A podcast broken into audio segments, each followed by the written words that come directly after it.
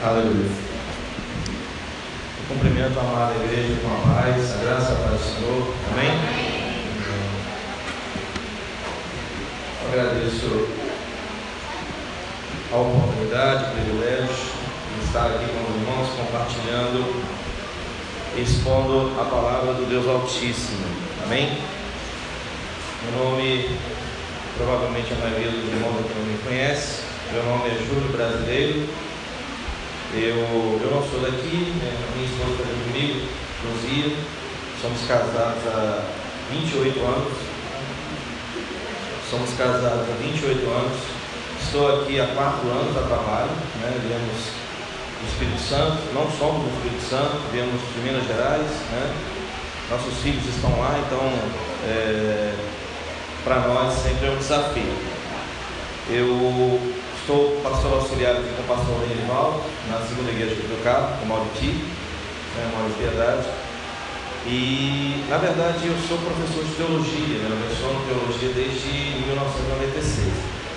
Então, é, como professor, a gente, quando, tenta, quando o professor tenta pregar, ele dá aula. É interessante como é que é, né? É, é uma, é realmente uma luta quando o professor tenta, tenta trazer uma mensagem.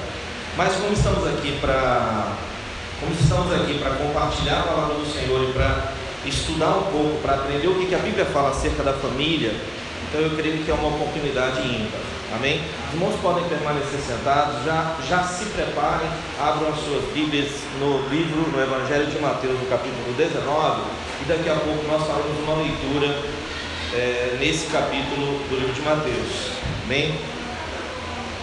É... Esse tema é interessante que eu já ouvi esse tema em outros, em outros, em outras igrejas, em outros momentos.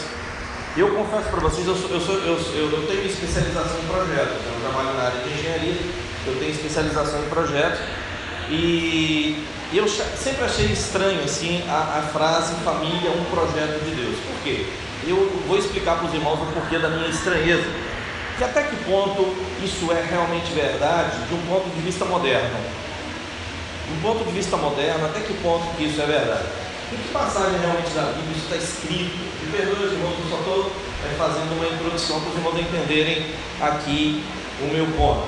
Porque quando você pensa em projeto do ponto de vista secular, do ponto de vista humano, do ponto de vista terreno, é, em qualquer lugar que você converse com pessoas ou amigos, seja na empresa, na faculdade, seja na internet, numa festa, qualquer lugar que alguém está falando de projeto, ele está falando de um projeto de viagem, ele está falando de um projeto de uma graduação, ele está falando de um projeto de vida, ele está falando de um projeto de perder peso, né? tem alguns que estão precisando, um projeto de um novo negócio, um casamento pode para ele ser um projeto, né? a reforma da casa pode ser para ele um projeto. É, praticar exercício pode ser um projeto. Na verdade, projetos são tentativas de se materializar um propósito. Você tem uma ideia, você tem um desejo, você tem um sonho, você quer atingir um determinado objetivo e o projeto, por definição, se você pesquisar na internet, hoje a internet serve para quase tudo, na maioria das vezes acaba atrapalhando, mas um projeto consiste em um esforço temporário, preste bem atenção nessa definição, que é uma definição técnica um projeto ele consiste em um esforço temporário, empreendido com um objetivo pré-estabelecido. É um esforço temporário, não, vai, não, é, não é eterno, ele é temporário. Ele é empreendido com um objetivo pré-estabelecido, definido e claro. Ele tem início, meio e fim definidos ele tem duração e recursos limitados e possui uma sequência de atividades relacionadas. Ou seja, um projeto ele possui parâmetros bem definidos de como vai ser, quem vai ser, quando vai ser, como que vai funcionar e tudo mais. Né? E é evidente que isso é uma terminologia moderna. Mas quando nós falamos aqui família, um projeto de Deus, certamente nós estamos pensando, eu imagino, de apontar que a família ela é um produto voluntário da vontade de Deus. É um produto dele, é algo que ele projetou, é algo que ele desenhou. Ele estabeleceu os parâmetros, ele definiu regras, ele definiu início, meio e fim, ele definiu como que tem que ser, de que maneira que funciona, de que maneira que não funciona, e não necessariamente um acidente ou uma coisa opcional, um acidente de percurso ou algo opcional. Interessante que até mesmo o mundo perverso que nos cerca, que nos cerca, perdão, até o mundo perverso que nós vivemos, ele não descarta a importância da vida familiar. Observem que os psicólogos, os especialistas, os sociólogos, os ólogos de todos os lados, eles jamais vão descartar a importância de uma vida em sociedade, de uma vida familiar. Porém, do ponto de vista conceitual, sim, mas o, o mundo distorce fortemente o modelo de família como se qualquer configuração fosse válida. E é isso que está acontecendo. E isso a igreja precisa ser despertada. A igreja precisa amadurecer. Nós, como igreja, nós, nós, eu, começando comigo, nós, como igreja, nós precisamos nos despertar para esse, para esse problema. O mundo não descarta a necessidade da família, até porque senão não tem possibilidade da, da, da espécie humana continuar, né? Pelo menos para isso, pelo menos para essa finalidade. Daqui a pouco não precisa mais porque é tudo é, é, artificial mesmo. Daqui a pouco tem robô recebendo cidadania, isso já aconteceu. Tem um robô na Arábia Saudita que recebeu cidadania. Então, daqui a pouco essa coisa, esse negócio de fazer filho já deixa de ser importante, não precisa mais. Por enquanto ainda precisa, né? Então, por enquanto isso ainda faz falta. Mas é, o mundo ele simplesmente está distorcendo o modelo como se qualquer configuração familiar valesse, desde que as pessoas se sintam felizes, desde que as pessoas se sintam assistidas psicossocialmente, desde que as pessoas tenham espaço para crescer. Essa história de que importa no meu coração, o que importa é ser feliz, o que importa é que eu estou bem comigo mesmo, isso é um perigo. Isso é um perigo. Isso é um perigo porque o nosso coração é uma péssima referência do que é certo e do que é errado. A Bíblia diz que o coração do homem é perverso. Ele, na verdade, eu, eu, eu me perdoo, eu me enganei. A Bíblia diz que o coração é desesperadamente perverso. Então, como eu posso usar um troço desesperadamente perverso como referência segurança para a minha vida ou para a vida da minha família? Então, isso é muito perigoso. E o mundo, ele vai à bancarrota, ele vai à falência por causa disso. Não há dúvida, do ponto de vista bíblico, que Deus estabeleceu a primeira célula familiar, regida por parâmetros bem definidos, e nós vamos ler daqui a pouco sobre esses parâmetros. E nesse quesito foi sim a família um projeto de Deus. Podemos afirmar que tais parâmetros visavam a continuidade do projeto criador da vida por parte de Deus. E se nós queremos viver com as nossas famílias, no centro da vontade de Deus, se é isso que você deseja, se é isso que você, mesmo que você não entenda perfeitamente o que isso significa, eu frequentemente eu, eu coloco isso diante de Deus nas minhas orações, o fato de que eu entendo que a vontade de Deus, o centro da vontade de Deus é um lugar seguro para se viver, mas eu não faço ideia de que, do que seja isso em muitos momentos da minha vida. Então, independente do que eu acho, do que eu sei, do que eu sinto, independente do que eu acredito, centro da vontade de Deus é o melhor lugar para você, para sua esposa para os seus filhos. Se você acredita no Deus que te salvou no Deus que você serve, é isso que você deve buscar, estar no centro da vontade dele. Amém? Então, é isso que nós vamos, nós vamos fazer. É, seria imprescindível nós voltarmos ao tempo, já que, já que essa noção de família está tão distorcida, tão distorcida, e se você é, em algum momento utiliza a televisão, a internet, o WhatsApp ou qualquer outro meio de comunicação para ver o que, que o mundo está fazendo aí fora, tá? Existem coisas que o mundo faz que são ridículas, muito ridículas, mas existem coisas que o mundo faz que são muito atraentes, que são venenosas, são perniciosas, são destruidoras. Né? E à medida que o mundo apresenta o pecado como sendo algo gostoso, algo prazeroso, algo que te faz crescer enquanto pessoa, o mundo caminha para a destruição eterna a passos largos. O apóstolo Pedro, uma certa vez, disse na sua carta que o mundo que ora há está reservado para o fogo, onde todos os elementos dissolverão. Irmãos, o que está aí fora não tem futuro. Esse mundo não tem futuro. o mundo vai converter, não vai. A porta é estreita, o caminho é apertado. E Jesus diz que poucos passarão por lá. Então não, não espere que o mundo vá mudar. Não espere. A igreja precisa fazer sim diferença nesse mundo. A igreja precisa ser relevante nesse mundo. Mas a igreja será relevante na vida daqueles que Deus tocar. Na vida daqueles que Deus transformar. Na vida daqueles que Deus resgatar do mundo. Tirar de lá. Porque esse é o papel do Evangelho.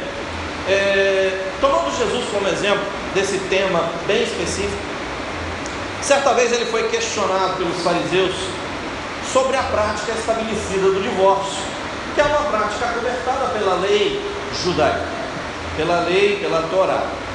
E, independente do propósito dos fariseus ao questionar a Jesus, porque no texto que nós vamos ler em Mateus 19, o texto diz que os fariseus estão ali tentando a Jesus, provando, colocando Jesus à prova, é, tentando levá-lo a blasfemar, tentando levá-lo a entrar em uma saia justa. Então o que, que acontece? Abra sua Bíblia, observe aí em Mateus capítulo 19, a partir do verso 3. Eu peço que permaneça com a sua Bíblia aberta e aí nós vamos expor a palavra a partir desse texto lido. Mateus, Evangelho segundo Mateus, capítulo 19, do verso 3 ao verso 6. Pode permanecer da forma como está, fique tranquilo. Diz assim o texto sagrado. Preste atenção. Vieram a ele, a Jesus, alguns fariseus e o experimentaram, perguntando: É lícito ao marido repudiar a sua mulher por qualquer motivo? Então respondeu ele: Não tem deslido que o Criador desde o princípio os fez homem e mulher, e que disse: Por esta causa deixará o homem, pai e mãe, se unirá à sua mulher, tornando-se os dois uma só carne, de modo que já não são mais dois, porém uma só carne. Portanto, o que Deus ajuntou, não separe o homem. Não tem deslido o que o Criador desde o princípio os fez homem e mulher, esse foi o modelo. Esse foi o parâmetro inicial. Nós sabemos que esse parâmetro ele está ele tá bastante comprometido. Vamos entender melhor esse diálogo de Jesus com os fariseus. A pergunta é: é lícito ao marido repudiar a sua mulher por qualquer razão por qualquer motivo. Primeiro, o repudiar aí é dispensar, é dar carta de divórcio, é mandar embora, é isso que ele está perguntando. E ele diz: acaso é lícito o homem mandar a esposa embora, dar a ela divórcio por qualquer motivo? É, é interessante que nesse texto, nesse texto, esses fariseus eles estão citando é, Deuteronômio capítulo 24, se vocês quiserem anotar e depois lerem em suas casas. É, esse texto ele é um texto bem específico e ele diz assim: que se um homem tomar uma mulher e se casar com ela, e se ela, obrigado, e se ela não for agradável aos seus olhos, por ter achado nela coisa indecente, e se lhe lavrar um termo de divórcio e lhe o der na mão e a despedir de casa, basicamente aqui, basicamente aqui é uma é, é, é Deus legislando acerca do divórcio na lei. É Deus estabelecendo parâmetros para uma separação legal. Um homem se casa com uma mulher e ela não lhe é agradável aos olhos por ver nela coisa indecente. Esse texto é motivo de muitas brigas, de muitas dissensões entre cristãos, como era também entre os judeus. Havia escolas de interpretação a respeito desse texto, Deuteronômio capítulo 24. Não é escopo desse nosso encontro a gente discutir isso aqui. Eu só quero abrir rapidamente que o que ele literalmente está dizendo é se aos olhos do homem for desagradável algo que lhe é visto na nudez da mulher, algo indecente. O que seria algo indecente? Ah, é porque ela adulterou. Não. Adultério na Bíblia é tratado com pedrada. É pena de morte. uma, uma adúltera no Antigo Testamento, ela não vai ter chance de casar de novo, porque ela vai ser morta. E vai ser morto o homem com quem ela adulterou também. Então não é isso. Pode ser que ela tenha algum problema, pode ser que ela tenha um fluxo de sangue, pode ser que ela não seja virgem. Mas seria algo detectado no momento, no ato, quando essa pessoa se casou então teve acesso à nudez de sua esposa. Então a palavra que está ali é algo indecente, uma coisa indecente. Como eu disse, esse é um texto polêmico, muito discutido, então vamos entrar só na parte mais simples dele. Mas fato é que é, o, dessa forma o divórcio ele ficou, ele ficou regulamentado. Ele ficou regulamentado. E os judeus passaram a interpretar que em qualquer momento, se o homem visse algo que ele não gostava na mulher, ele então, a partir dali, lhe dava a carta de divórcio e caçava outra. E isso ele poderia fazer ao longo de sua vida diversas vezes. E acabou se tornando uma muleta, um escape para homens que queriam experimentar é, é, várias mulheres ao longo da vida. Ou que simplesmente se sentissem ameaçados ou tivessem algum problema com a partir de um determinado momento da vida. Ou seja, basicamente esses homens estavam fazendo aquilo que o mundo faz. O mundo distorce os valores de Deus. Os fariseus distorciam a interpretação das escrituras. Nós sabemos disso porque Jesus ele, ele dá uma pernada atrás da outra desses homens ao longo, de sua, ao longo do seu ministério terreno. Não é verdade? Deus, Jesus puxa o tapete, dá soco, puxa, dá MMA puro. Jesus dá cada tombo naqueles homens. Por quê? Porque eles distorciam. E por que, que eles distorciam?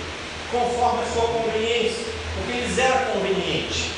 Tá certo? Então a pergunta deles, eles estão basicamente se utilizando da tradição, se utilizando da forma como os rabinos do seu tempo interpretavam e diziam: Olha, Jesus, é, está escrito na lei que o homem pode, ou já que, perdão, a pergunta deles é: é lícito, ou seja, é autorizado, é permitido ao homem ele rejeitar, ele, é, é ele, tá, ele mandar a sua mulher embora por, algum, por qualquer motivo, observe que não é exatamente isso que está escrito em Deuteronômio, mas é isso que acabou virando com o passar dos séculos.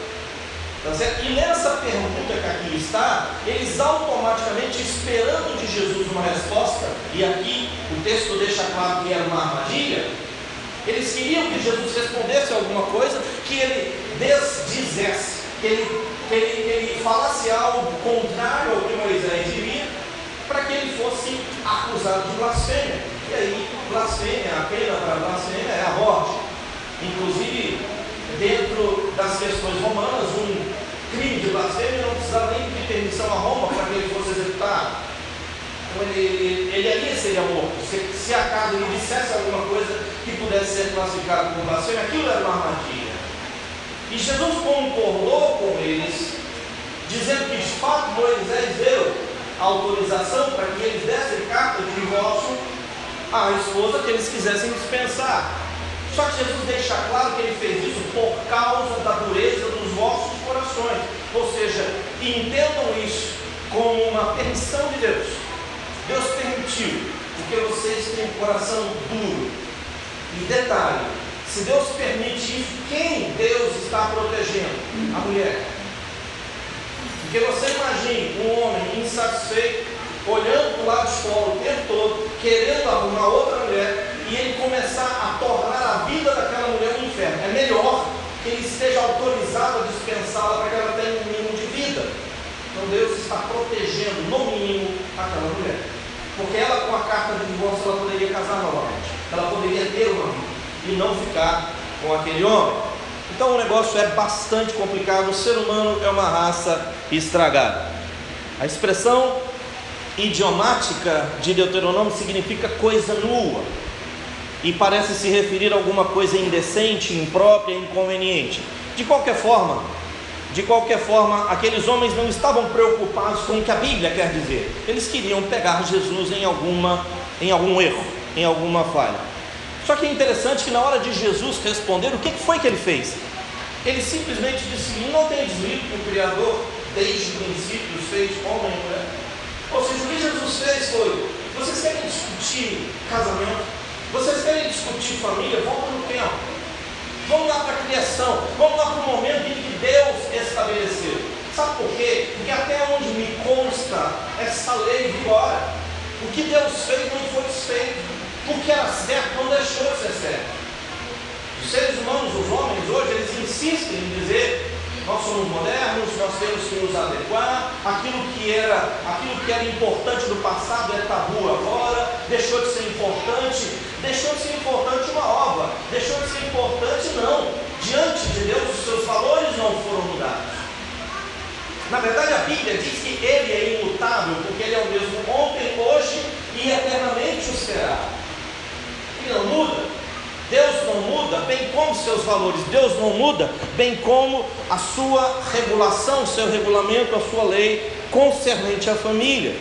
E aí ele diz: por esta causa, ou seja, porque Deus os fez homem e mulher, deixará o homem pai e mãe, se unirá à sua mulher, tornando-se os dois uma só carne. Essa é a sequência, este é o modelo. O homem deixa, o homem deixa seu pai e sua mãe, se une à sua mulher, os dois se fazem uma só carne, e este é o modelo. De modo que já não são mais dois, porém uma só carne, como resultado dessa união divina. E aí Jesus conclui na resposta aos fariseus: portanto, vírgula, o que Deus ajuntou não separe o homem. Qual que era a pergunta dos fariseus? É lícito ao homem dispensar a mulher por qualquer causa? Jesus diz: portanto, não separe o homem aquilo que Deus ajuntou. Essa é a resposta dele. Essa é a resposta dele. A resposta de Jesus para os fariseus sobre ser lícito mandar catar pouquinho na sua mulher é não separe o homem aquilo que Deus ajuntou. Discuta com a Bíblia. Você não concorda? Vá nela.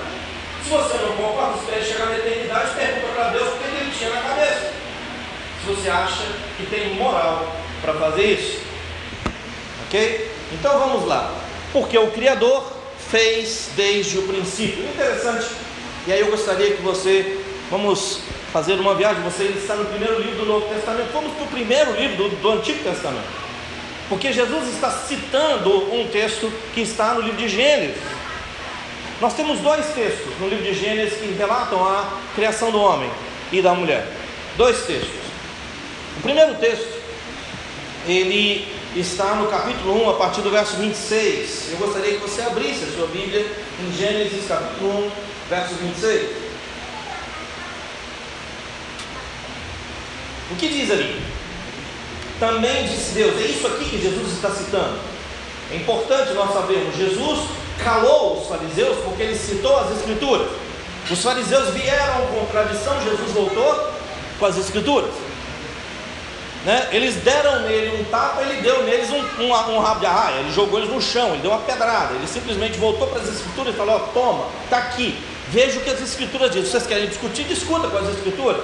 Nós acreditamos que, que o Pentateuco foi escrito por Moisés, ok, vocês perguntaram de Moisés, ok, Moisés disse isso. O que que Moisés escreveu lá no livro de Gênesis, no capítulo 1, a partir do verso 26, ele diz assim: Também Deus disse: façamos o homem à nossa imagem, conforme a nossa semelhança. Tenha ele domínio sobre os peixes do mar, as aves do céu, os animais domésticos, a terra e todos os répteis que rastejam pela terra. Criou Deus, pois o homem à sua imagem. A imagem de Deus os criou, homem e mulher os criou. E Deus os abençoou e lhes disse: Sede fecundos, multiplicai-vos, enchei a terra e sujeitai-a.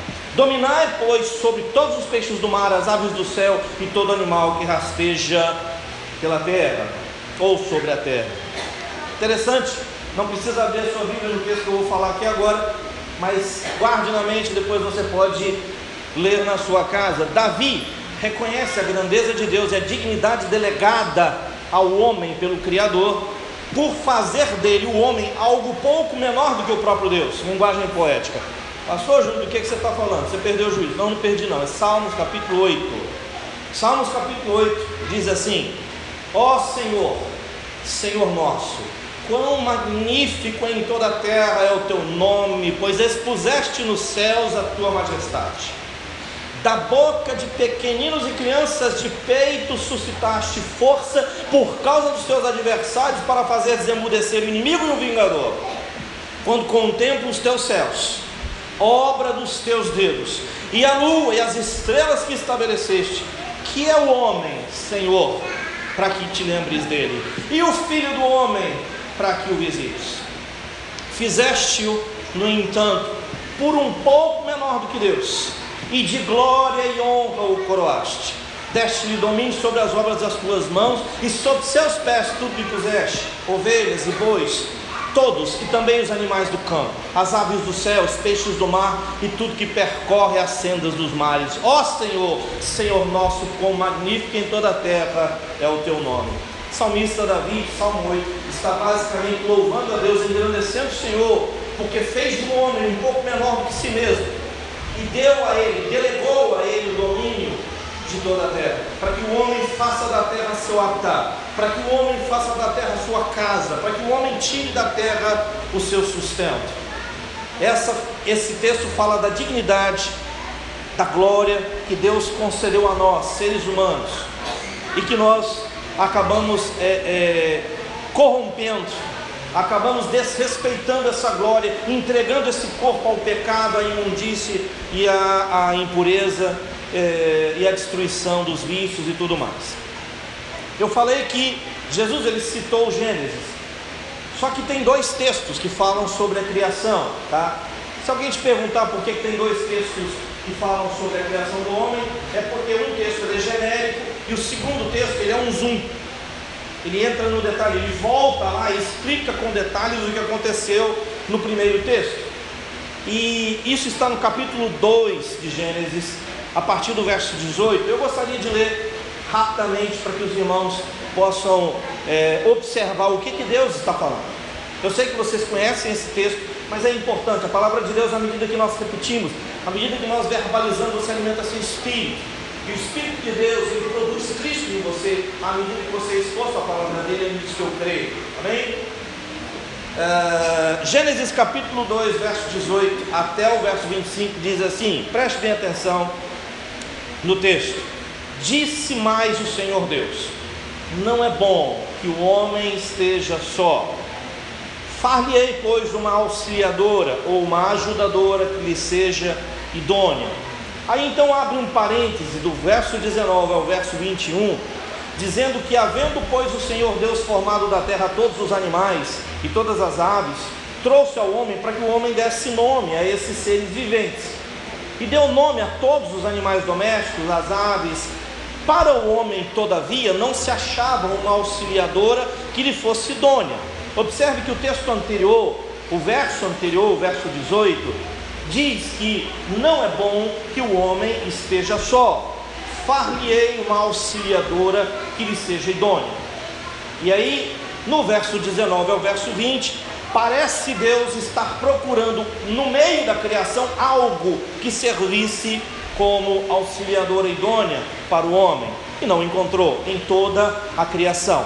No verso 21, como ele não havia encontrado nada, então o Senhor Deus fez cair um pesado sono sobre o homem. E este adormeceu, tomou uma das suas costelas e fechou o lugar com carne. A costela que o Senhor Deus tomara ao homem, transformou-a numa mulher e lhe a trouxe.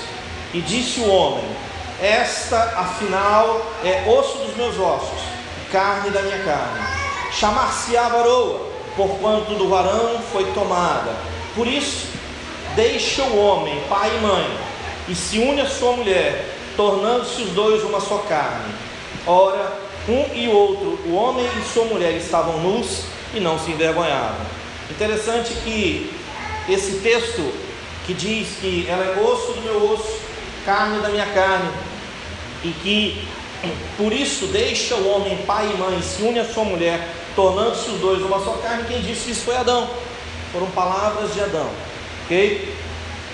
Eis o relato de uma estranha busca de um par perfeito. Ou seja, Deus, ele após criar o homem, plantar o jardim, colocar lá para cultivar e guardar, Deus orienta o homem quanto ao seu comportamento e escolha dos frutos que poderia comer. E então surge a grande constatação da parte do próprio Deus, é Deus é quem conclui isso, de que não era bom que o homem estivesse só. Existe um contraste ali, porque à medida que Deus cria o mundo nos seis dias, até chegar o sexto dia, tudo que ele faz, a Bíblia diz, e viu Deus que era bom, e viu Deus que era bom, e viu Deus que era bom, e viu Deus que era bom. E aí de repente Deus olha para o homem e ele diz, não é bom. Mas o homem sozinho, não é, não é porque o homem era mais feio, é porque o homem estava sozinho. Ele diz: Não é bom que o homem esteja sozinho, esteja só. Por isso, vou fazer uma auxiliadora que seja confiável, uma auxiliadora que lhe seja idônea, alguém em quem ele possa confiar a sua retaguarda.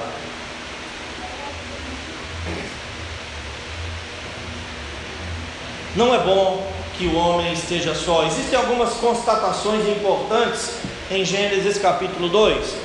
Não é bom que o homem esteja só, foi Deus que constatou isso. A união entre homem e mulher para construir uma família não é apenas algo desejável, mas é essencial para que ambos experimentem a plenitude da vida proposta na criação. Observe que a mulher ela foi tomada do homem. Deus criou o homem do pó. Ah, a mulher foi feita do pó. Não, foi. O homem foi feito do pó. Deus pegou o pó, fez lama, moldou o homem. Isso foi o primeiro relato de uma impressão 3D, né? Se fosse pensar nesse mundo moderno. Não é verdade? Então Deus fez o homem do pó, da lama, soprou nele vida. E o homem se tornou algo vivente. Isso, é isso que Deus disse. Na hora da criação da mulher, Deus não seguiu a mesma receita. Sabe? É, eu tenho duas filhas, nós temos três filhos. Tiago, 26 anos, idade de muitos dos jovens que estão aqui. A Priscila, com 24 anos. E a nossa Rafaela, que eu digo para ela que ela é a minha caçula favorita. A gente só uma caçula. Ela tem 23 anos. Né? São duas meninas. Né? Recentemente, conversando com a do meio, ela comentou comigo algo sobre essa questão do movimento feminista e perguntando para mim se por acaso eu não gostaria, como pai, de ter a certeza de que ela e a irmã estão sendo respeitadas nesse mundo. Elas estão tendo as mesmas oportunidades, elas estão. E de fato, você, nós esperamos isso. Nós esperamos que as nossas filhas sejam respeitadas, nós esperamos que as, as nossas esposas não sejam molestadas e incomodadas na rua, porque o homem se acha no, no direito de ficar subindo para ela, ou fazendo qualquer outra coisa, ou tocando no corpo dela. Nós não queremos isso. Mas não é disso que estamos falando. Nós não estamos falando é, de ser igual, porque não somos iguais. O homem e a mulher têm papéis diferentes, nós temos corpos diferentes, nós temos alma diferente, nós pensamos diferente. E na verdade, o que Deus demonstra por meio da criação é que nós somos complementares. Se o homem ele quer se parecer demais com a mulher, vai ter problema com essa complementaridade. Afinal de contas, vai faltar alguma coisa. O homem e a mulher, nesse caso, à medida que eles se unem, eles retornam a seu estado chamado primeiro, ou seja, ao seu estado primário, no momento em que Deus os criou. Porque a mulher foi criada a partir do homem e do homem Deus tirou algo. E espiritualmente eles se tornam uma só carne quando eles se unem, quando eles se tornam um diante do Senhor.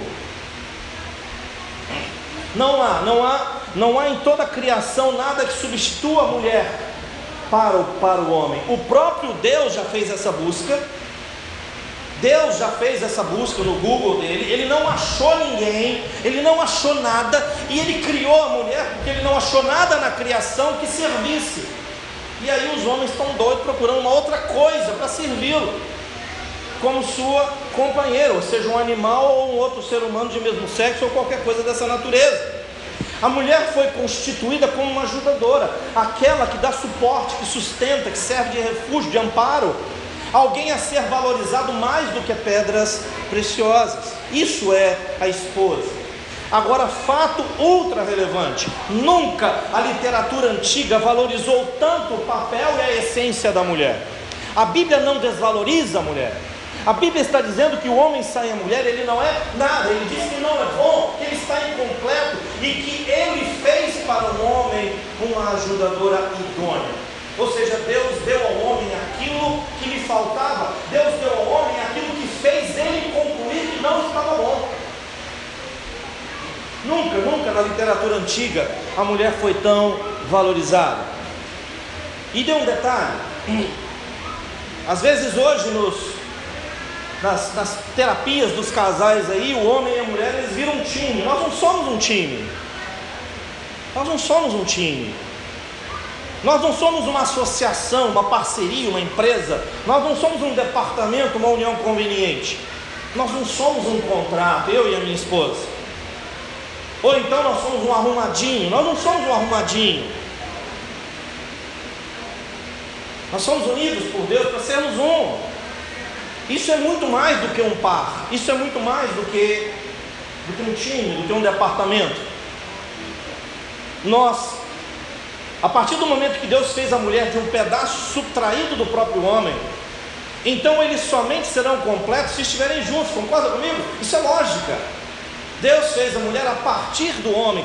Esse, essas duas pessoas, elas só se tornam completas quando elas estiverem juntas novamente. É como retornar ao jardim do Éden. É como voltar lá. Não é bom que o homem esteja só. Foi essa a conclusão que Deus chegou. Como foi dito no princípio, não há dúvida que, do ponto de vista bíblico, Deus estabeleceu a célula primeira, a primeira célula familiar, regida por parâmetros bem definidos. E nesse quesito, a família foi definitivamente um projeto de Deus. E nós podemos afirmar que tais parâmetros, prestem atenção, visavam a continuidade do seu projeto criador da vida. Se eu e você queremos viver com nossas famílias no centro da vontade de Deus, como eu falei, seria imprescindível considerarmos tais parâmetros e buscarmos em Deus o alinhamento das nossas vidas aos critérios e às diretivas de Deus. Vamos pensar aqui do ponto de vista de Deus. Do ponto de vista de Deus, o homem, ser humano masculino, que é o que diz o texto, não deve permanecer só, pois isso não é bom. Deus disse isso. O homem, o ser masculino, eu estou falando do homem ser masculino, ele não deve permanecer só. Deus disse: Isso não é bom. Segunda constatação, segundo fato: constituir uma família bíblica deve estar no centro, no propósito central de qualquer homem de Deus. Os jovens precisam saber disso. A desvalorização da família, ela está se tornando tão epidêmica que as pessoas elas estão se relacionando com o celular. Elas estão se relacionando com o Facebook, elas estão se relacionando com o Instagram, com o LinkedIn, com o, Snapchat, com sei lá o que mais com o WhatsApp. É apaixonado pelo WhatsApp, só usa o WhatsApp, e mantém é, relacionamentos virtuais, virtuais, virtuais. Aí de vez em quando, um pedófilo, um pederasta, um pervertido, começa a falar com uma menina de 15, 16 anos, pega uma pessoa completamente despreparada para a vida, convence ela que ela é uma princesa e que ela vai ser tratada como uma princesa, leva ela daqui para outro estado e ela desaparece. Porque são pessoas despreparadas, são pessoas que estão acostumadas a viver virtualmente, elas não têm contato com esse mundo real. A nossa família não pode ser assim. É propósito, deve ser propósito. Constituir uma família bíblica deve estar no propósito central de qualquer homem de Deus. Deus já providenciou o par perfeito, a ajudadora, a mulher, ser humano feminino. Esse é o modelo de Deus. Deus já, já, já providenciou o par perfeito. Ele, como o Deus da criação, ele olhou criação. Ele viu que não era bom o homem estar só. Ele fez com que passasse, eu não consigo nem imaginar como é que foi isso. Imagine a quantidade absurda de seres vivos que existem no planeta. E a Bíblia diz que Deus fez passar diante de Adão lá no jardim, todos os animais, os mamíferos, os répteis, as aves, ele deu nome para cada um deles. Deve ser um negócio difícil, dar nome, você filho, é uma, uma luta. Você imagina você dar nome para um zoológico inteiro. Ele deu, é, era, era o maior zoológico do planeta, que passou de para aquele nome. E ele saiu dando o nome. E enquanto isso, Deus está procurando a ajudadora que o homem precisava. E ele achou, porque ele criou uma perfeita, ele criou uma ajudadora idônea. Então o homem já possui uma ajudadora idônea, a mulher, um ser humano feminino. Eles não serão simplesmente uma dupla temporária, um experimento, uma tentativa. Uma certa vez eu vi numa um para-choque, eu acho que era de um caminhão, escrito assim, essas, esse para-choque de caminhão tem uma, tem, uma sabedoria diabólica, é um negócio impressionante. É, como é que estava escrito lá? Estava escrito assim que enquanto ele não achava a mulher certa, ele ia se divertir com a errada. Era mais ou menos isso. Né? Enquanto eu não acho a mulher certa, eu, eu procuro entre as erradas. Só que é engraçado, isso é uma piada, só que isso está na cabeça do ser humano. A, a quantidade de jovens que simplesmente adentram hoje em um relacionamento ciente de que se não der certo ele separa, já com isso lá no contrato, já com isso na cabeça e no coração, já com isso na alma, ou seja, eu não estou aqui para ser infeliz. Se esse elemento com o qual eu casei, se ele se mostrar problemático, eu ponho ele para fora e procuro outro. Essa é a mentalidade do mundo que está aí fora. Dá desespero pensar que essa mentalidade está aqui. Dá desespero imaginar que dentro das igrejas existem pessoas pensando exatamente desse jeito. Pastor, se não der certo, vou fazer o quê? Eu vou ficar chorando, eu vou ficar sendo infeliz. E aí caça um filho do inferno lá fora para casar e depois fala que foi Deus. Não é? Ah, não foi Deus que uniu, não, foi o capeta. O capeta que uniu, não foi Deus que te uniu com o Senhor. Né? Eles não serão uma dupla temporária, um experimento, uma tentativa. Casamento não é uma tentativa. Uma certa vez, quando eu estudava no seminário, isso foi na década de 90, já tem um tempinho, eu me lembro de um irmão em Cristo que foi nosso professor, ele é americano, ele foi embora, não está mais no Brasil. O nome dele é Glenn, era muito bom, muito, é, uma pessoa muito temente a Deus, muito especialista, muito, muito, muito bom no que fazia. Eu lembro de um documento que ele nos passou, uma pesquisa que ele nos passou a respeito do estresse. E de eventos, o estresse é produzido por mudança. Todas as vezes que acontece uma mudança, você estressa. E o estresse ele não é ruim. Você, por exemplo, você está andando na rua e vem alguma coisa contra você, naquele momento o estresse é gerado e você sai da frente. É, é, é basicamente é instinto de sobrevivência. Existem mudanças que provocam grandes impactos na vida do homem e ele demora muito para sobreviver aquilo ou para superar. E de repente você pode imaginar que a morte de um ente querido, de um pai de uma mãe, seja o evento de maior impacto na vida do ser humano, não é uma separação conjugal, segundo os especialistas, é o evento de maior impacto na vida de qualquer ser humano. Imagine, isso que ele está falando é o mundo ímpio, o mundo ímpio, caído, demoníaco, diabólico, ferrado para fora. Esse mundo acredita que uma separação é o evento de maior impacto na vida de qualquer ser humano em termos de estresse, de depressão. Imagine. E como, se, se, se separar, se a quebra de um pacto conjugal, separando o homem aquilo que Deus uniu. Ou seja, ele está simplesmente sendo atropelado pela majestade divina. Ele está batendo de frente com Deus. Deus vem com aquele carretão para cima dele e ele, eu sou macho, e pá, e topa de frente. E acha que vai sair inteiro disso.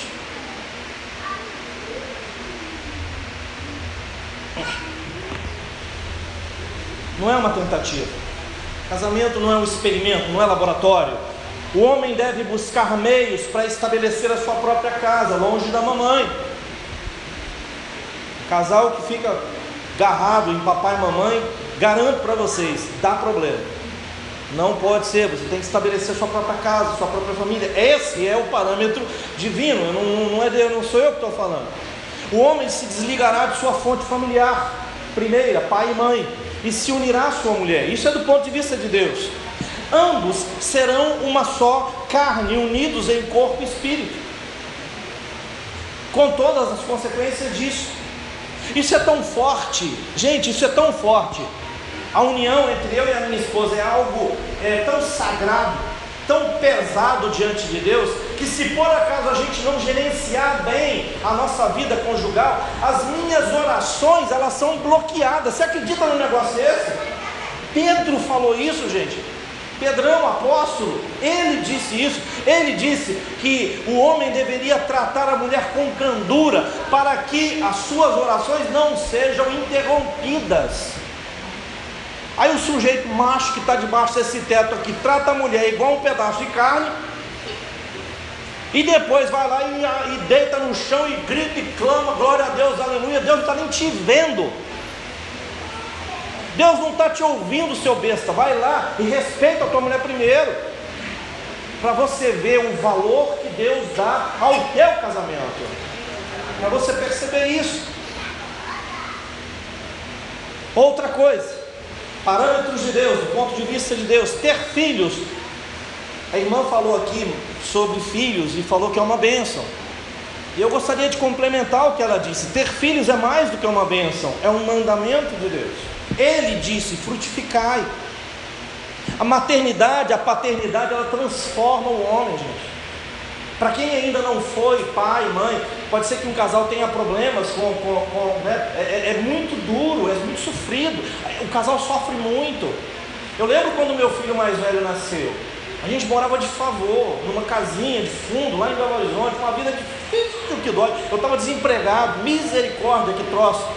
Era a época das vacas mortas, porque tem as vacas magras, né? Era, era depois da vaca magra, o negócio estava preto. Meu Deus, que coisa. Jesus amado, que, que época difícil.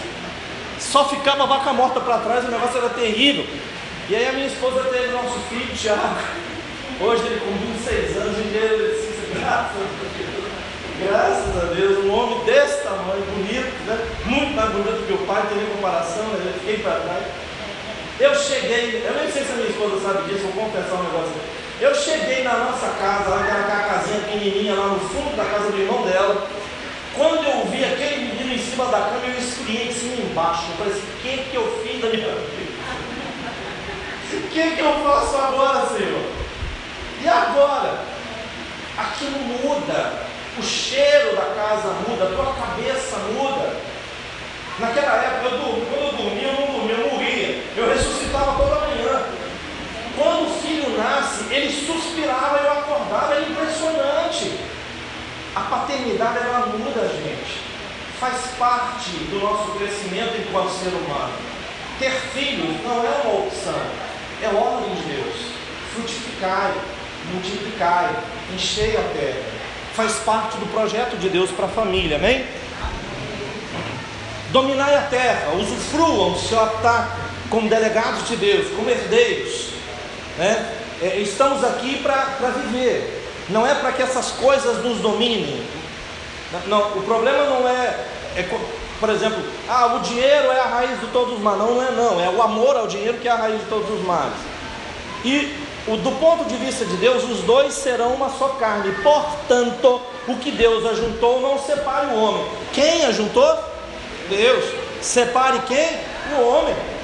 Não separe. Casamento é para a vida toda. Quem ajuntou? Ah, irmão, no meu caso, quem ajuntou foi o capeta. Então tá bom. Então você casou foi no. Você casou no inferno. Não é? Você deve ter casado com uma. um espírito desencarnado qualquer, não é? Não? Mas e se alguma coisa der errada? E se a minha mulher não me fizer feliz? E se formos incompatíveis? Incompatibilidade de gênios deve ser motivo, né? Apresente-se diante de Deus, pergunta a opinião dele. Depois que ele te responder, você separa. E se tivermos planos de vida diferentes, somos pessoas diferentes. Isso é a graça. Nós complementamos um ao outro. E se eu descobrir uma nova vida? Isso é maravilhoso. E se quem me ajuntou foi o inimigo? Essa é ótima. Né? Essa é ótima. Eu devo ser infeliz para o resto da minha vida? E se houver violência? Gente, isso é muito sério. Existem pessoas que chegam a Cristo com a vida familiar toda destruída. Paulo, quando ele é, Paulo, quando ele orienta Timóteo acerca dos presbíteros e quem as pessoas que seriam aptas a ser presbíteros ou as pessoas que seriam aptas a ser diáconos, é, das, um dos requisitos é que ele fosse marido de uma só mulher. Nós precisamos nos lembrar que o mundo de Paulo era um mundo poligâmico. Haviam pessoas que tinham mais de uma mulher. E é possível que um homem bígamo tivesse se convertido. E aí? Escolhe uma para você mandar embora?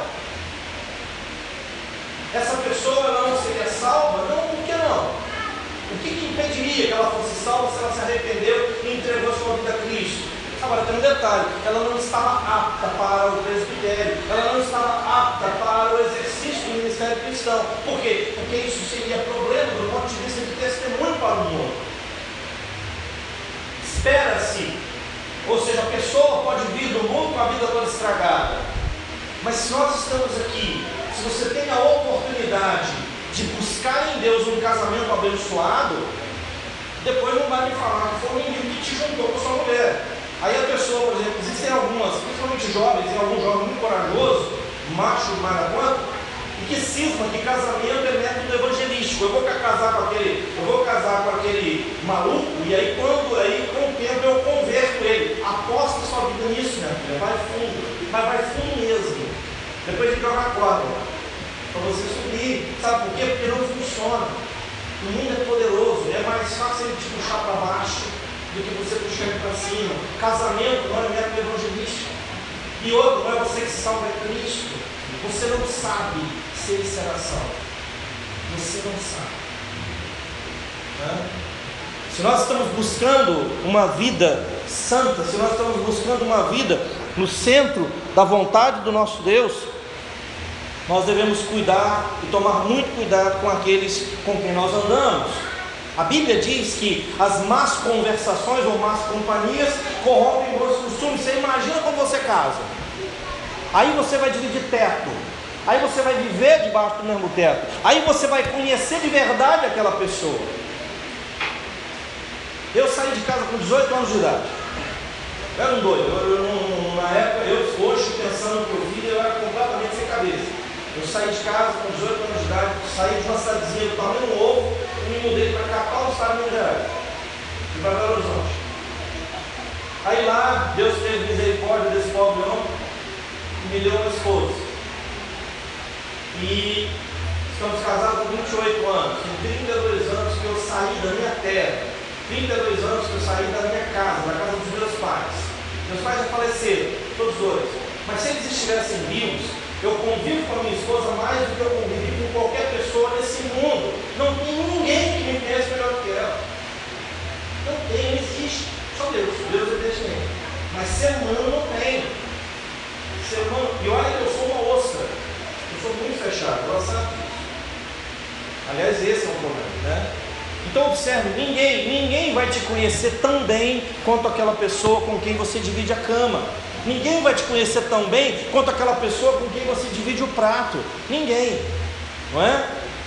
Jesus respondeu aos fariseus que distorceram a lei por conveniência que Deus permitira a emissão de carta de divórcio em função da dureza de coração daqueles homens. Certamente uma forma de preservar a própria mulher de uma vida de servidão, humilhação e inutilidade, dando a ela a oportunidade de ter alguma vida, enquanto o homem buscava outro seio para se acomodar. A carta de divórcio, segundo a resposta de Jesus, é impressionante. Os fariseus eles devem ter saído dali assim, ó, com vontade de matar ele. Porque Jesus deixou claro que a carta de divórcio era um atestado de incompetência moral. Entende? Jesus simplesmente diz para ele assim: meu amigo, Deus permitiu, Moisés permitiu que vocês emitissem a carta de divórcio por causa da dureza dos vossos corações. Ou seja, todas as vezes que você, seu besta, emite uma carta de divórcio, você está assinando um atestado da tua incompetência moral. você é um imoral, você é um endurecido, você é um pecador. E é por isso que você está tirando a sua mulher da tua casa. É por isso que você está se separando. É por isso que você está defendendo tanto o divórcio. É muito problemático isso. E o mundo ele está cheio de doutores simplesmente dizendo o seguinte, simplesmente dizendo que nós, nós cristãos, somos a, a, pedra que atrapalha o mundo a crescer. E que aí fora o importante é ser feliz. Basicamente é isso, o que importa é ser feliz. O que importa é ser feliz. Uma lei já estabelecida, como escape de Deus, devido à dureza de coração humano, foi ainda mais flexibilizada pelos mesmos homens. Por que, que eles flexibilizaram? Porque se você pegar o que eles perguntaram para Jesus e o que o texto bíblico diz, não é a mesma coisa. Lembre-se que eles perguntaram para Jesus: é lícito dar divórcio para uma mulher por qualquer motivo? Eles estão teoricamente citando a lei. Quando você vai em Deuteronômio 24, você não é isso. Não é isso que está escrito. Irmãos, eles eram os doutores da lei. É muito fácil distorcer as escrituras, é muito fácil distorcer a Bíblia para que ela se adeque às suas vontades. É muito fácil. E era isso que esses homens estavam fazendo. Eles estavam, Deus já havia dado essa carta de divórcio como escape devido à dureza do coração, mas esses homens eles estavam flexibilizando mais ainda para satisfazer seus próprios propósitos infames de prazer e orgulho, de prazer e egoísmo. Mas a fórmula de Jesus para mim e para você qual era? Como era no princípio? Essa é a fórmula de Jesus. É nós olharmos para o princípio. Aonde que está a fórmula de Deus para uma vida saudável? Aqui. Aonde está a fórmula de Deus para uma vida piedosa? Aqui. Aonde está a fórmula de Deus para uma vida, para uma vida de um salvo em Cristo Jesus? Aqui. Eu não preciso ficar pedindo a opinião dos outros, é a palavra de Deus que tem que me dar a direção. Por esta causa, o que Deus estabeleceu no início de tudo, acaso perdeu o prazo de validade? Será que a palavra de Deus ela ficou fora de moda? Será que a vontade de Deus ela não vale mais para o nosso tempo? Será que a regra do Senhor, os parâmetros de Deus para a família, elas não continuam mais em vigor? Segundo Jesus, palavras de Adão, por esta causa deixará o homem, pai e mãe, se unirá à sua mulher, tornando-se os dois uma só carne, de modo que já não são mais dois, porém uma só carne. Portanto, o que Deus uniu ou o que Deus ajuntou, não separe o homem. Não tem lido que o Criador desde o princípio os fez homem e mulher? Esse foi o modelo. Esse foi o modelo. O modelo bíblico. Nós temos uma, uma sequência hierárquica. É Deus, é o cabeça de Cristo, que é o cabeça do homem, que é o cabeça da mulher, que são os cabeças dos filhos, e essa é a ordem: Deus, Cristo, marido, mulher, filhos. Deus, Cristo, marido, mulher, filhos. Esta é a ordem, esta é a sequência. Isso não é para que se haja de maneira despótica, isso não é para que haja violência, isso não é para que haja desrespeito, isso é para que o homem ame a sua mulher da mesma forma que Jesus amou a igreja e deu a sua vida por ela. E deu a sua vida por ela. Ou seja, a mulher ela tem que ser tão submissa ao homem, tanto quanto o homem deve dar a vida por ela. Não existe prejuízo nessa forma. Não existe prejuízo nessa forma. Uma certa vez, lá em, em Belo Horizonte, nessa mesma igreja onde eu que tinha esse núcleo do seminário onde eu estudei, um, um irmão, um pastor, que também já foi embora dos Estados Unidos, a gente estava numa. Era, era uma palestra assim, como estamos aqui. E aí ele fez uma pergunta, não sei se a ele perguntou assim: E aí, irmãos, quem é que casou para ser feliz?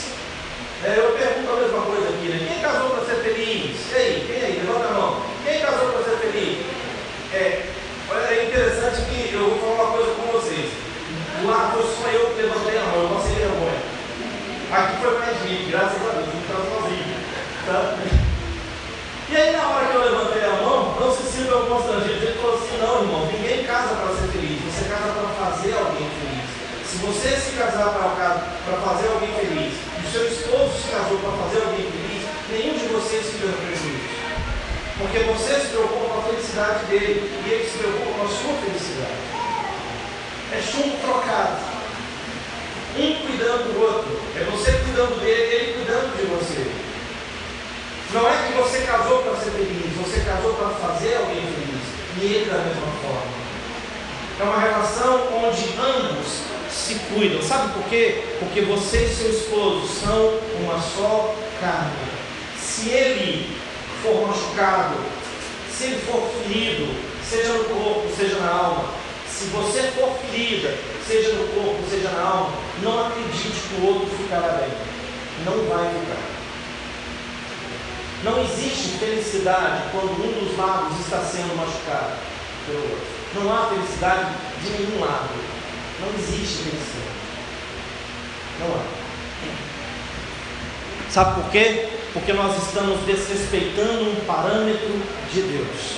Ele disse: o homem, ele deixará seu pai e sua mãe, se unirá à sua mulher, e os dois serão uma só carne. É isso que ele estabeleceu. Cristo Cristo é um modelo perfeito de marido. E a igreja é um modelo perfeito de esposa. Esse é o exemplo que eu e você precisamos. Coloquemos isso na nossa mente, no nosso coração. Os parâmetros de Deus, eles não perderam a validade. O mundo lá fora está fazendo de tudo para nos convencer disso, através dos programas de televisão, através dos filmes, através dos programas de entretenimento, através da internet, tá? através das escolas, as universidades, através das amizades, através dos vizinhos. O mundo está tentando nos convencer que os parâmetros de Deus eles perderam a validade. Irmãos, Deus é eterno, Ele não muda, Ele é o mesmo, ontem, hoje e sempre. A sua família, ela é um dom precioso a sua família é uma bênção que Deus te deu. Os filhos, eles são herança do Senhor.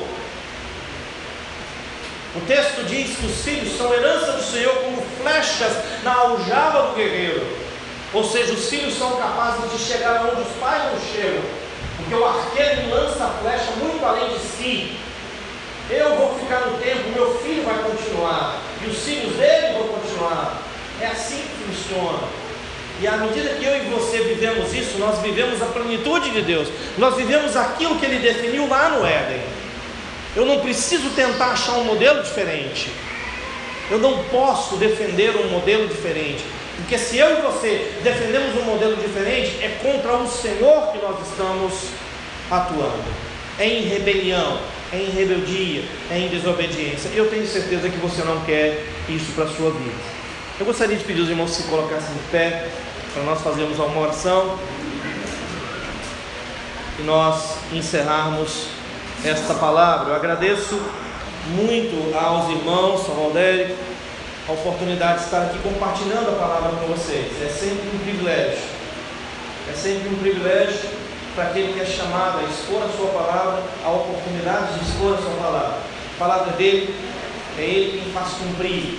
É essa palavra que transforma a tua vida, te confronta, mostra o seu caminho, que dá a direção, que te ajuda a crescer. Essa é a palavra, é o que você precisa procurar e amar profundamente na tua vida. Amém? Deus Todo-Poderoso, louvado e agradecido, Senhor, seja o teu santo nome. Deus, muito obrigado, Senhor. Muito obrigado por este momento precioso em que podemos aqui nos debruçar diante da palavra santa do Senhor.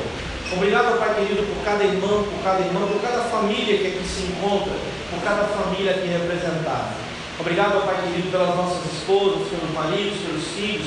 Obrigado, Pai querido, é, por essa chance maravilhosa, essa oportunidade santa, preciosa que o Senhor tem nos dado, ó Pai querido, de vivenciarmos, ó Pai amado, um casamento protegido pelo Senhor. Guarda-nos, ó Pai querido, do mundanismo. Guarda-nos, ó Deus amado, da carnalidade. Guarda-nos, ó Pai querido, do secularismo que está destruindo as famílias aí fora, Pai. Com misericórdia, Deus querido, dá é, sabedoria ao teu povo, dá sabedoria, Senhor, concede graça ao Pai querido, para que possamos viver uma vida que te glorifique. E guarda-nos, ó Deus querido, acima de todas as coisas eu te peço. Eu sempre te peço isso. Guarda-nos em nome de Jesus, o centro da tua vontade. Independente de nós, Senhor. Eu sei que eu estou aqui porque o Senhor não desistiu de mim. E todos aqueles que aqui estão, eu creio da mesma forma que o Senhor não tem desistido deles. Então, Senhor, em nome de Jesus, guarda-nos acima de tudo, no centro da tua vontade. Amém. Amém. Que o Senhor Jesus abençoe profundamente essa igreja. Amém? Glória a Deus. Queremos desde já agradecer aos amados, a todos que vieram nesta noite, né? Ah, prestar seus ouvidos né? e ouvir essa mensagem, a mensagem de Deus, de uma forma Diferente. em prol à família. né? Muitas vezes estudamos na forma, na sua essência, de Cristo nos salvou, mas dificilmente nós